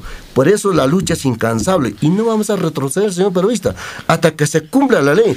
Y sin caso, hemos también nos hemos reunido con Michelle, Michelle Bachelet, con la alta comisionada de la ONU, no que ya le ha enviado el documento por área de, de, toxicología de, la ONU a Pedro Castillo de Terrones. Claro. Han tenido las reuniones. Ha venido, ha venido esta, esta, comisión, esta comisión ha venido no solamente para ver el, tema de la cuenca coata, no ha estado Michelle Batería acá, pero sí ha estado sus comisionados y ha, visto también el tema de Chillachambilla, el, el, el, cual ha sido denegado para una consulta. Pero en fin, ¿tenemos contacto? Está el señor Gregorio Ramos en el teléfono. Buenos días, lo escuchamos. Buenos días, señorita periodista. Un saludo cordial a su amable sintonía de Radio Onda Azul. Justamente yo quería opinar, eh, preguntarle también al señor Félix Oaxaca, que está en su emisora. Bien dice, claro, está en la defensa de la contaminación del medio ambiente, pero sabemos él muy bien que como dirigente no tiene resultados del todo el trabajo que está realizando. Nosotros hemos apoyado como como criadores ganaderos lecheros a nivel de la región de Puno para un paro preventivo, para un paro nacional, donde él no se ha dado la espalda, nos ha dado la espalda, en otras palabras, porque él como dirigente sabíamos muy bien que la agricultura, la ganadería, todo depende también del, del, agua, de la contaminación, ¿no? Pero este señor creo que para mí, más que todo está con su terquedad y su afán de presionar al gobierno y no sacar nada favorable ni un provecho a favor de la población, de la ganadería, de, la región de Puno y a nivel nacional, porque sabemos muy bien que la contaminación al medio ambiente no eh, en estos años es, es, un avance eh, que nadie nos, no nos está parando, no, la contaminación sigue día a día, pero el señor dice no que yo estoy trabajando a favor de la contaminación pero no veo ningún tipo de resultado. O si que hay algún resultado que, que nos diga ahorita, pues no, cuál es el cuál, cuál es el resultado del, trabajo que está realizando como defensa de como, como, defensor de la contaminación del medio ambiente. Muchas gracias. Muchas gracias. en la parte final, don Félix. Efectivamente, yo tengo que responder solamente de la cuenca cuata, porque el otro nacional que recién está empezando. En la cuenca cuata, de alguna manera hemos iniciado el proyecto Cadena Ganadero Vacuno Lechero, ¿no? Que los beneficiarios son más de 6.400 productores. En tema de mm, saneamiento básico, que se han inyectado los presupuestos para que se ejecute, es obligación del gobierno nacional de ejecutar este proyecto. Los proyectos de descontaminación del río Torococha, río Cuata, el lago Titicaca, Bahía Cuata, Guata, Capachica, que es por 28 millones, que se concluye el expediente y se ejecuta son avances que hemos hecho y además de eso, los tamizajes. Si no hay tamizajes, si no hay decretos supremos y si no hay análisis de agua, señor periodista, no se puede hablar y nada, tampoco no se puede denunciar. Al señor quiero responderlo, ¿por qué nosotros no hemos apoyado en este último paro que han convocado Cumero? Voy a ser claro, yo como dirigente nacional también conozco Cumbiargo lamentablemente representa a los grandes grupos que han monopolizado los alimentos, la suba del pan, del grupo de Alicorp, el grupo Romero, ¿no?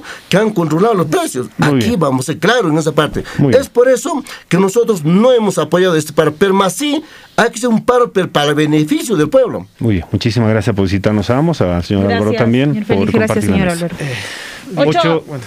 8, de la mañana. 8 de la mañana con, 33. Retornamos en unos instantes.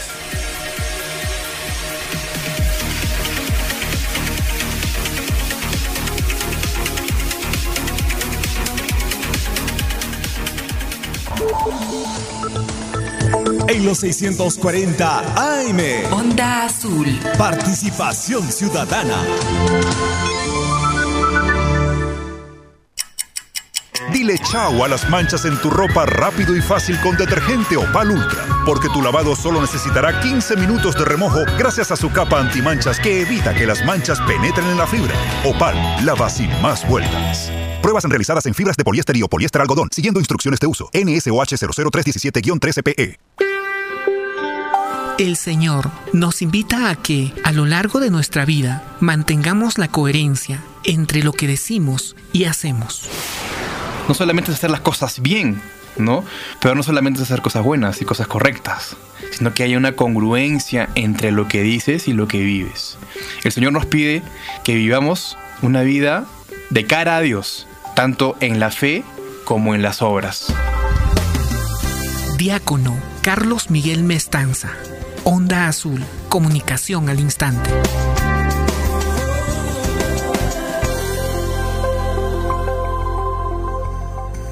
Onda Azul, primer lugar en sintonía. En los 640 AM y 95.7 FM estamos presentando Participación Ciudadana. Participación Ciudadana. Ejercicio de periodismo cívico ciudadano, donde tu opinión es importante. Onda Azul, comunicación al instante. Son las 8 de la mañana con 38 minutos, 8 de la mañana y 38 minutos. Congreso de la República, ley que establece el 12 de abril de cada año como el Día Nacional de la Promoción y la Protección Bucal Infantil y declara de interés nacional y necesidad pública la formulación y ejecución de la Política Nacional de Salud Bucal sale publicado el día de hoy en el Diario Oficial del Peruano, yo recuerdo desde hace muchos años atrás hacer incidencia de cómo eh, se debería de cepillar los dientes. a nuestros compañeros en ese momento de Caritas Puno, al visitar varias, este, una, un cepillo de dientes, eh, algo de pasta y luego hacer una incidencia con todos los niños, ¿no? ¿Y qué es esto? ¿Y para qué sirve esto? Y, claro, y a veces los niños terminaban jugando con los cepillos de dientes. Pero miren cómo ha salido una norma después de tanto tiempo, pero no era necesario pues, declarar un día para que se haga la salud bucal, ¿no? Porque eh, un solo, o sea, no una vez cada 365 días. para recordar que es importante la salud bucal, ¿no?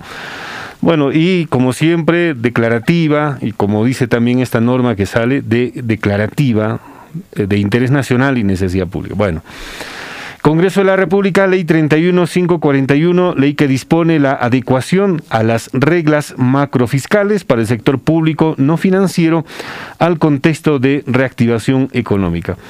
Y algo más, aquí está esta ley, por ejemplo, Ley 31542 ley que modifica el artículo 84 de la ley 20-220, ley universitaria para la eliminación eh, para la, eliminar el límite de edad máximo en el ejercicio de la docencia universitaria. Objeto de la ley, la presente ley tiene por objeto eliminar el límite de edad máximo para el ejercicio de la docencia universitaria, el artículo 84 de la ley 30-220, ley universitaria con la finalidad de optimizar el principio de igualdad de protección especial y garantizar el derecho al trabajo de los docentes. Artículo segundo, modifíquese el cuarto párrafo del artículo 84 de la ley 30-220, ley universitaria, en los siguientes términos. Artículo 84. Periodo de evaluación para el nombramiento y cese de los profesionales ordinarios. No hay límite de edad para el ingreso ni cese en el ejercicio de la docencia universitaria. Disposiciones complementarias finales. Primera, incorpórese sin ninguna restricción y con todos sus derechos en los alcances de la presente ley a los docentes afectados a la entrada en vigencia de la ley 30-220, ley universitaria. Segundo, desígnese al Consejo Universitario para que evalúe la continuidad del docente condicionada a la verificación del estado de salud física y mental a cargo de una junta médica. Y nada más, comuníquese al señor presidente de la República. Reitero, ha salido publicada el día de hoy la ley 31542, ley que modifica el artículo 84 de la ley 30-220, ley universitaria para eliminar el límite de edad máxima en el ejercicio de la docencia universitaria, que dispone que no hay límite de edad para el ingreso ni cese en el ejercicio de la docencia universitaria. Muy bien, y hablando de, espacios universitarios, de contextos universitarios, vamos a darle la cordial bienvenida a nuestro siguiente invitado. Está con nosotros el docente universitario y director ejecutivo del Instituto de Investigación, el señor Felipe Supocondori. Le damos la cordial bienvenida. ¿Cómo está? Muy buenos días, bienvenido. Buenos días amigo Marrique después de años y a usted, señorita. Eh, muy complacido de estar en la radio del pueblo, en Radio Onda Azul. Y, a ver, don, don Felipe, por favor, no lo reconocí. No lo reconocí. Los años no pasan por gusto. Pero aparte de eso, ¿no? Mm. Usted ha practicado físico-culturismo, ha practicado pesas, ha practicado deporte, ¿no? Eh, nos hemos topado y nos hemos encontrado en varios ambientes con, con usted. Y, no lo reconocí realmente, y, y, discúlpeme que le diga públicamente esto, ¿no? Qué bueno que esté con nosotros. Bueno, yo, he llegado en mis años mozos, he llegado a ser Mr. Puno. ¿no? Físico-culturismo. Sí, de 115 kilos de peso de muscular, he llegado a 52 y ahora estoy con 70 y tantos. Un poco irreconocible, obviamente. Claro que sí. Pero hemos entrado después de, digamos, a la brega del deporte, ciclismo, fisiculturismo, a la actividad académica, ¿no? Claro. Y podría decir con mucho placer de que eh, soy docente investigador en ACID, docente universitario, mm.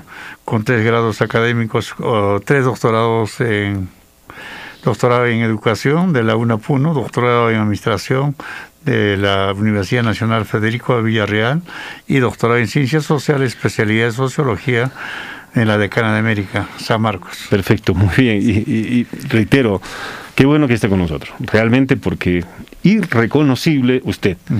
pero la mente queda y producto de eso está este libro. Ah, existe producción. Más, más que todo tenemos este, a ver, en manos este libro que dice Perfil ideal para ser autoridad de gobierno local ya sea alcaldes y regidores, y para ser autoridad del gobierno regional, gobernador y consejeros. En la primera parte de este libro... ¿Pero quiénes han escrito, por favor? sí, sí, tienes mucha razón. Está el señor Felipe Supocondori, Juan Isidoro Gómez Palomino, Javier Elías Mamanigamarra, Edgardo Sardón Meneses, Rolando Gualdo Gómez Poma. Sí, bueno, solamente a uno que no lo conozco. Al resto hemos compartido o en aulas en clase o siendo mm, docentes, mis docentes, ¿no? En la, en la universidad. Pero ahora sí, por favor. Sí, e, en la, bueno, tenemos recién el gusto de tener el, pues, libro en mano y en la parte de la presentación sí nos, nos abre bastante este, la idea de poder pensar que la universidad no solamente es un proceso, es un centro de formación profesional, sino que te abre muchísimas puertas y si es que por ahí, por favor, podríamos enlazar qué significa pasar por la universidad, qué significa eh, que el estudiante universitario se forme como profesional y vea también alrededor de que pasan muchísimas cosas en mm. los contextos políticos, económicos y sociales. Sí, como preámbulo, tengo que decir que antes el rol de la universidad era formación de profesionales. Ahora el rol principal de la universidad es generadora de conocimiento a partir de la investigación. Entonces, la universidad tiene tres funciones, investigación, enseñanza y responsabilidad social. En lo que respecta a enseñanza, estamos logrando eh, no solamente, digamos, compartir conocimiento en capacidades y en actitudes, eh, sino también estamos de alguna forma tratando de entrar a la investigación para generar nuevo conocimiento. Pero lo que no estamos haciendo es la responsabilidad social, lo que antes se llamaba proyección social y extensión universitaria.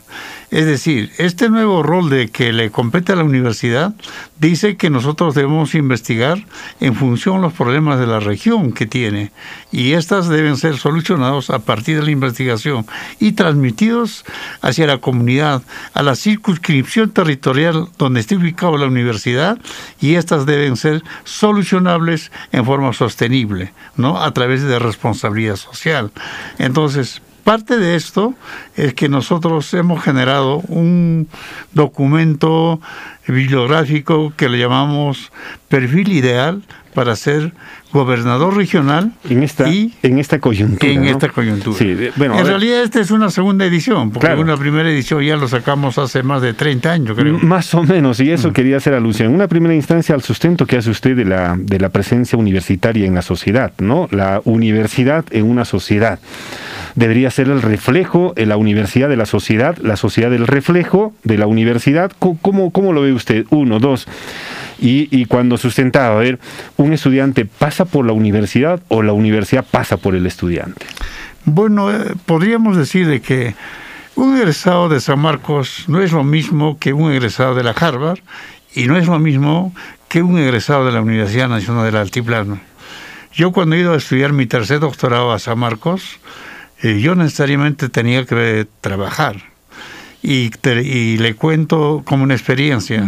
Cuando fui a ofertar mis eh, mi profesionalismo, porque yo fui con dos doctorados, eh, doctorado en educación de la UNAPUNO y doctorado en administración de la Federico Villarreal. Y cuando fui a presentar le dije que yo era docente universitario con doctorado en educación de la UNAPUNO. Me dijeron, ¿qué, qué es la UNAPUNO? No sé, no, no, no, no, no sabemos no hay que... ¿De dónde es? ¿De dónde es? Este, no hay cupo. Pero también le dije, soy doctor en administración de la Universidad Nacional Federico de Villarreal. Ah, ah, podía ser, ¿ah? Y recién, y le dije que estoy estudiando mi tercer doctorado en San Marcos. Bienvenido. A ver, mm. ¿hay cupo o no hay cupo? Sí hay cupo de esa, de esa forma te mm. tratan, digamos, en la sociedad limeña o en otras sociedades, ¿no es cierto? Entonces, lo que tú preguntas, mi estimado amigo Manrique, es cierto. Digamos, no es lo mismo, pero sin embargo, la universidad pasa por el estudiante, pero también el estudiante pasa también por la universidad. por ambos lados. Porque el egresado de San Marcos, digamos, gracias a la... Yo tengo que decir que gracias a mi alma mater, la UNAPUNO me da de comer, pero quien me da posicionamiento es San Marcos. Y lo mismo, quien da posicionamiento al egresado de Harvard es Harvard, ¿no? Y la mayoría están en escalonados en lugares expectantes de contribución en el desarrollo de la sociedad donde se encuentran. Debatible el tema, bastante tal vez realidad para decir, no, pero ¿cómo es? Pero si, si ambos tienen títulos, los títulos son los mismos, ¿cuáles son las consideraciones? Y aquí hay un, hay un punto que sí quisiera que profundice este el doctor Supo, es el término ideal. A ver, dice, el perfil ideal estamos en un contexto y justamente estamos en pleno proceso. Eh, se están empezando a calentar los motores a nivel político. Y yo sí, ahora sí quisiera que se dirija hacia la población para decir cómo tendría que ser el candidato ideal para el gobierno regional, teniendo el antecedente que tenemos ahora en esta gestión, tres gobernadores de la misma línea política, pero con diferentes rumbos. A ver. Precisamente el término ideal, más que término, es un concepto. Eso es lo que desearíamos que sea, ¿no es cierto? Entonces, ¿cuál debe ser el perfil ideal para esos candidatos? Que tengan solvencia ético-moral, de capacidad técnica y no necesariamente una maestría o un doctorado. Porque ¿qué, ¿qué, ocurre? Que quien no es profesional tiene sentido común, pero quien tiene una formación profesional y formación académica tiene criterio para la toma de decisiones. Claro, pero en política le suman algo más y le dicen que tenga capacidad de gestión. A ver, ¿cómo entender esa figura? Por ejemplo, cuando uno tiene una formación profesional y una formación académica de una maestría o un doctorado, le da criterio para la toma de decisiones. Entonces, eso le da la capacidad de gestión cuando asumen el gobierno regional o provincial local, ¿no es cierto?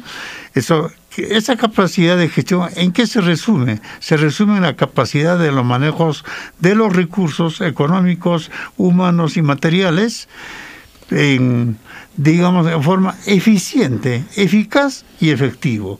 Entonces, eso suma la calidad, digamos, de la posibilidad de ser un buen gobernante. Ese es el perfil ideal, pero no necesariamente quienes se presentan en esta cuota de, un, de elecciones previas, digamos, para en esa fecha que va a ser el 2 de octubre, son los mejores los candidatos. ¿no es cierto? Entonces, si es que hubiera un concurso, digamos, no podrían pasar, digamos, de 10 candidatos pasará uno o dos. Pero ¿qué ocurre? Que la Constitución pues te dice que todos los peruanos tenemos derecho a ser elegidos y, ser... y, elegir, ¿no es cierto? Entonces, la mayoría de los que se presentan son los aquellos que no reúnen los requisitos del perfil ideal, ¿cierto? Y muchos nos equivocamos y estamos viéndolo ahora, digamos, en esta crisis política que hay en el enfrentamiento del Ejecutivo con el Legislativo. Y eh, nuestros congresistas que hemos elegido no necesariamente son los que nos representan. Y el problema de la democracia representativa con la democracia, digamos, participativa, ¿no es cierto? Entonces, esto se desnaturaliza. Eso es, ¿no? Porque es, ese, ese tema, eh, ese término de desnaturalización va justamente en la ubicación que tenemos como tal, como ciudadanos, y también eh, el, el, el sujeto de derecho, es decir, el que puede elegir y puede ser elegido como tal se desnaturalizó la elección vecinal local porque no tiene no tendría una connotación nacional, porque esta elección que vamos a tener para el 12 de octubre es vecinal, es entre nosotros. Así es. Para elegir a la mejor persona para que administre los recursos del Estado. Acuérdense que en la década del 30, 40, 50 hasta el 60 era la elección del mejor vecino. El mejor vecino. ¿No es cierto? era el mejor vecino, el, el, mejor ideal, ¿no es cierto? El ideal. O sea, ser un buen vecino significaba tener incluso estatus para ser electo como autoridad. Al vecino le encargaba, por favor, queremos que usted administre los recursos de esta sociedad chiquita. Incluso que no era pagado, era donore, era, no era pagado. En cambio ahora, ¿cómo podríamos elegir al mejor vecino? O sea, se ha, se ha dejado de lado todo ello, se ha desnaturalizado, entonces, ¿cuál sería el perfil ideal en la actualidad de la elección de la autoridad local? ¿Al mejor vecino? Incluso preguntando a nivel regional, al mejor poblador regional. Eso, esa es la idea, ¿no? Ese es el perfil ideal. Mm. Por ejemplo, este documento tiene varios capítulos. Sí, pues. Pero los tres capítulos, los más importantes son, el primero es como una especie de introducción. Sí, y es- O sea, el está que quiere ir a la política tiene que conocer lo que es política. Eso es la idea de conocer, Ay, o sea, poner los puntos sobre la I políticamente hablando. ¿Qué cosa es sendero luminoso? ¿Qué cosa es Eso. maoísmo? ¿Qué A cosa es imperialismo? Sí. ¿Qué co- Vamos a Exacto. darle un, pe- un pequeño rol aquí al doctor Supo. Si tuviera usted aquí frente a un candidato, ya sea de gobierno regional o gobierno municipal, ¿qué es lo primero que usted le preguntaría? Le preguntaría si conoce sobre sociología política o ciencia política. ¿Qué, qué es para usted ser político? ¿Cuál es la diferencia de político, politicastro, con politólogo y Po- politiquero? eh, ver. Uy, uy, uy. Politicastro, por favor. Estamos en pequeñas clases de política, por favor, hay que ente- escuchar al doctor. Por ejemplo, Politicastro ha sido este el, el hombre de Venezuela, ¿no? Que siempre ha estado ahí y que falleció, ¿no? Hugo Chávez. Hugo Chávez. El político, hemos tenido al Frejolito, de, de la, is- de la izquierda, ¿no? Un hombre Hemos dedicado a, la, a la función política y no se ha servido de la política. Exacto. Fernando Belaúnde Terry, También. ¿no? Político. Politólogo, tenemos varios sociólogos, ¿no? Eh, eh, tenemos, eh, para decir, Nic- eh, Nicolás Lynch, por, por decir, politólogo. Ex ¿no? ministro de Educación. ex ministro de Educación, eh, que de- dicho sea de paso ha sido mi presidente de mi tesis doctoral, ¿no? Y po- politiquero, la mayoría de los que están postulando, ¿no? Que Aquellos que se han servido de la política, digamos, para usufructuar del poder, ¿no? Que yo lo llamo en el libro meretrices de la política, ¿no? Que se han pasado de un partido político a otro sin respetar las ideologías, sin respetar, digamos, las direcciones, los, los programas, digamos, de esos partidos políticos y han- se han ido de blanco, amarillo, a rojo, etcétera, etcétera. Y, y ahí, ahí sí quisiera un poquito más profundizar, doctor Supo, es cuando usted habla del hecho del de el tran- transfugismo. O sea, ¿qué, qué tan fácil es hoy, en la actualidad, para alguien que está ejerciendo la política, está en el, en el plano político, ser rojo, ser amarillo, ser verde, ser azul, y de pronto se volteó la torta? Ve usted, Enelida, lo que usted acaba de decir es, es un, un- un tema ya tan actual que a veces pasa ya a segundo plano. Algo simple pareciera, Mire, ¿verdad? lo- ayer el señor este, Juan Reynoso ha sido presentado como director técnico de la selección peruana. Él jugaba en Universitario de Deportes y era ídolo en Universitario de Deportes. Pero no sé qué pasó y firmó por el Alianza Lima. Eso fue, pero el escándalo mundial. Como un ídolo de un equipo se pasa al otro equipo rival, antagónico y etcétera, etcétera. ¿no? Lo mismo pasó cuando se denunció los primeros casos de transfugismo en el Congreso de la Congreso República. de la- Se pasaron de un partido a otro. Y eso fue un escándalo político nacional en ese momento. Hoy Es lo una más común. Entonces, a eso hace alusión, hace El alusión término es- este, este, estos, digamos, términos peyorativos, despectivos, lo que fuese para el político, pero realmente ya estamos conviviendo con esa realidad y nos parece común cuando no debería ser así, ¿no? No debería ser así. Pero por favor, a ver, Sí, a la hay pregunta dos- de Nélida. Hay dos realidades se han- que se han transmutado, ¿no? Una, que está en relación, digamos, a los manejos de los recursos económicos del erario nacional. Roba, pero hace obras. Uy, ¿qué es ¿no? eso? Entonces, se ha legitimado de que el que hace obras, no importa que, que robe, ¿no? Y el otro es de que, digamos, el transfugismo. Ahora, eh, esta mañana acabo de, de acceder a lo que el Acción Popular ha, Has expulsado seis. ha expulsado a varios de sus congresistas, ¿no? Los niños. Mm. Entonces, así como los de Acción Popular y otros que se han pasado de, eh, digamos, de lo que estaba en la izquierda, a la derecha y al centro, etcétera, y ya no saben a dónde se dirigen, cierto? Lo que ocurre, eh, digamos, el espectro nacional ocurre también en la universidad por ejemplo, en mi universidad, lo que antes eran los perros y los fachos, una bronca, digamos, controvertida, siempre y que nos, ha hecho, nos ha hecho sacar una sonrisa en la actualidad. Pero, pero, ese, pero, ese, contexto continúa en la sí, Sí, sí, pero justo haciendo alusión a, lo que estamos hablando. Claro, yo, yo he hecho varios artículos, tengo libros, hasta dos libros respecto a ello. Por ejemplo, antes los fachos eran eh, tipificados como, como los vándalos y ahora los perros son los vándalos y viceversa. En la universidad ya nadie sabe quién es perro, quién es facho, quién es de izquierda moderada o quién es de izquierda radical, ¿no?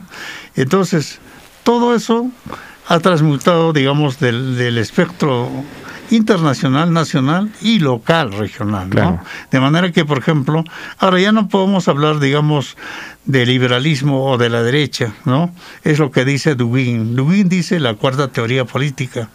La primera eh, teoría política es el, el, liberalismo, la, la derecha. La segunda teoría política es el fascismo, como Mussolini, con Hitler, etc. Y la tercera política es el socialismo. Ahora ya no existe. Claro, por eso le han sacado un neoliberalismo, un nuevo liberalismo, ¿sí? ¿Existe? Entonces, Pero en fin. Ahora la cuarta teoría política, según Wien, dice, es la teoría pragmática, la teoría fáctica, la que está utilizando China, la que está utilizando Putin, la que ha utilizado Inglaterra con Margaret Thatcher y la que está utilizando Estados Unidos. Y no se cierran en su concepto este político ni nada, sino una apertura general. Pero, en fin, antes de despedir el programa, yo quiero arrancarle dos opiniones al doctor Supo. ¿Qué piensa usted del gobierno del presidente Castillo? Cortito ¿Qué piensa usted, así en corto, del Congreso de la República? Miren, este, con mucho pesar tengo que decir de que la última esperanza de la izquierda y la última la esperanza de que dentro del marco de la democracia eh, podríamos acceder al poder de un gobierno regional o nacional. Y esa esperanza se, se ha perdido con lo de Pedro Castillo. Es decir, un hombre campesino, profesor, rural, rondero, etcétera, y de provincias ha desnaturalizado la majestad de la autoridad del presidente de la República, con, con todos los actuados de Pedro Castillo. Yo fui uno de los primeros que apostó por él y ahora soy uno de los primeros que estoy decepcionado de él, ¿no? Con todo el acontecer político de la crisis que hay en este momento. ¿No es cierto? Eso por un lado. Y por otro lado, digamos, es que, digamos, se está demostrándose de que, o sea, un hombre de, pueblo, como que ha sido Castillo, no sirve para gobernar, ¿no? Y de izquierda, menos. Y del Congreso, ¿qué puedo decir? De lo que fue ayer, es, resulta mejor. Ahora resulta una putredumbre. De manera que esos, disculpen el término, esos meretrices de la política están desnaturalizando la majestad de la política que es la vocación de servicio. Es decir, lo que se llama la contribución, digamos, de la majestad del servicio hacia el pueblo, el bien común. Eso está desnaturalizado. Y estamos en una crisis de ciudadanía, donde los ciudadanos simplemente votamos, pero sin embargo no controlamos, ni participamos, ni, eh, ni evaluamos, menos, digamos, hacemos lo que debemos hacer, eh, digamos, eh, lo, con lo que ha ocurrido en Chile, lo que está ocurriendo o lo que ha ocurrido en Bolivia. Entonces, oh, es hora de que realmente los jóvenes, ustedes, son los que deben tomar el poder, ¿no? Lo que decía el, el famoso, los jóvenes al poder, a la obra y los viejos a la tumba, ¿no es cierto? Y yo creo que queda la esperanza. Perfecto, muy bien. Don Felipe, muchas gracias. Permítanos ojear el libro, por favor, y luego ojalá que lo tengamos otra vez aquí en, en para seguir analizando. He 10 libros para que sortee la emisora entre sus oyentes. Perfecto. Pero antes de, digamos, de que me inviten a terminar, y el día de mañana viernes 5, en el edificio del Parque Pino, estamos presentando, a partir de una conferencia de prensa, está organizando la Oficina de Imagen Institucional de la Universidad, dirigido para el periodismo y los candidatos. Se va a obsequiarse, tenemos mil ejemplares este, ah. publicados gracias al financiamiento de la unidad de posgrado y gracias al doctor eh, Javier este, Elías Mamani Gamarra, quien es el director de unidad de posgrado de la Facultad de Ciencias Sociales, ¿no? Ah. El financiamiento de esta de la escuela de posgrado, de la unidad, porque cada facultad tiene su unidad de posgrado, ¿no es cierto? Entonces, estamos realizando este evento el, tiempo. el día de mañana 5 a las 11 de la mañana. 11 de la mañana, muy bien, muchas gracias. Muchísimas gracias. Hecha la invitación, don Felipe, una vez más, qué bueno verlo a usted eh, compartir con nosotros la mesa. Muchas gracias. Estoy a la orden de usted. Gracias. Muy bien, son a las 9 de la mañana con dos minutos. Llegamos a la parte final. Vamos a sortear estos libros en el programa de Primero Lo Nuestro. Quédese en la programación de Onda Azul. Muy buenos días.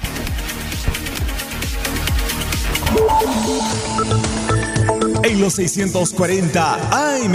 Onda Azul. Participación ciudadana.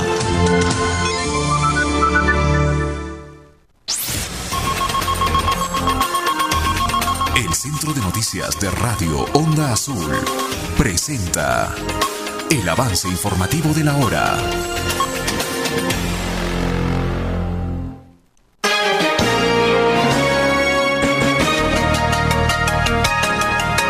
9 de la mañana con 3 minutos. Buenos días, bienvenidos al avance informativo de la hora de Onda Noticias Comunicación al instante. Vamos a recibir información desde la ciudad de Juliaca con Daisy Anco. Adelante Daisy, te escuchamos. Cuéntanos cuál es el panorama. Sí, gracias a estas horas me encuentro en la Plaza de Armas de la ciudad de Juliaca, en donde aquí propietarios del Fundo Morogachi se han trasladado. Ellos vienen pidiendo justicia y cárcel para los supuestos usurpadores. Vamos a conversar con una de las propietarias. Ustedes se han trasladado, ¿qué es lo que están pidiendo? Eh, buenos días, señorita periodista. Buenos días a la población de Juliaca. Nosotros en esta ocasión nos volvemos a, presentar acá para la prensa y para ustedes de, la ciudad de Juliaca que no se dejen eh, no se dejen sorprender por estos invasores que siguen pendientes. Nuestro proceso ha empezado en el 2012. Como ustedes saben, el Poder Judicial nos ha restituido un bien en el año 2014, pero oh, casualidad en el 2019 nos han vuelto a querer quitar nuestros terrenos eh, a través de una acción de amparo, a través de un proceso de simulación. propietarios son afectados?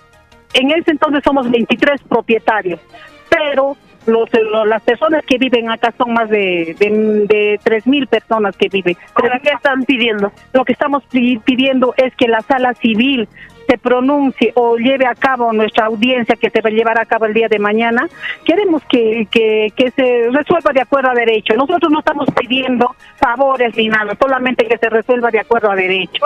son los usurpadores, los supuestos usurpadores? Usted sabe que esta es una organización criminal eh, que tiene dentro de ellos hay jueces corruptos, fiscales y policías y las cuales ellos manejan a personas naturales. En esta ocasión está llevando está llevando a la señora más información para Radio Sur Comunicación al instante.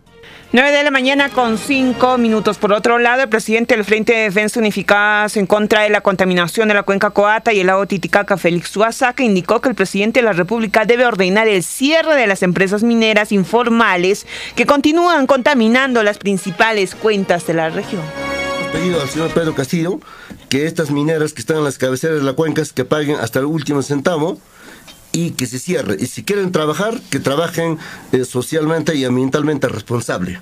Eso se le dijo en Plaza de Armas. Y al mismo tiempo también se le alcanzó. ¿Y cuál fue la respuesta del presidente? Ah, eh, solamente nos dijo en ese momento, señores dirigentes de las cuencas, en 15 días les espero en Palacio de Gobierno en Lima y nosotros obedientes, ¿no? somos dialogadores, hemos recibido al señor Pedro Castillo. 9 de la mañana con 6 minutos y a nivel nacional el abogado de Pedro Castillo, Benji Espinosa, confirmó que el mandatario no acudirá a la sede del Ministerio Público porque no puede estar sometido al capricho de la fiscal de la Nación. La propia Fiscalía sí lo había reconocido porque estuvo coordinando conmigo, coordinó con miembros de la Secretaría General de Palacio de Gobierno para que puedan mañana llegar a Palacio, incluso iban a remitir una lista de quiénes iban a ser la persona y con qué bienes iban a ingresar a Palacio.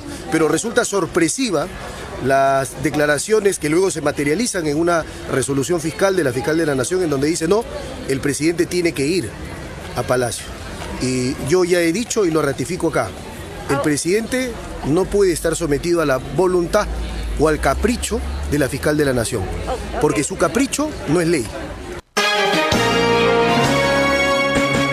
9 de la mañana con 7 minutos. Hasta aquí el avance informativo de la hora. Continúen en la programación de Onda Azul. Nosotros nos reencontramos a las 10 de la mañana con el detalle de más información. Onda Azul. Onda Azul. Gran campaña de despistaje de sordera gracias a Audifón.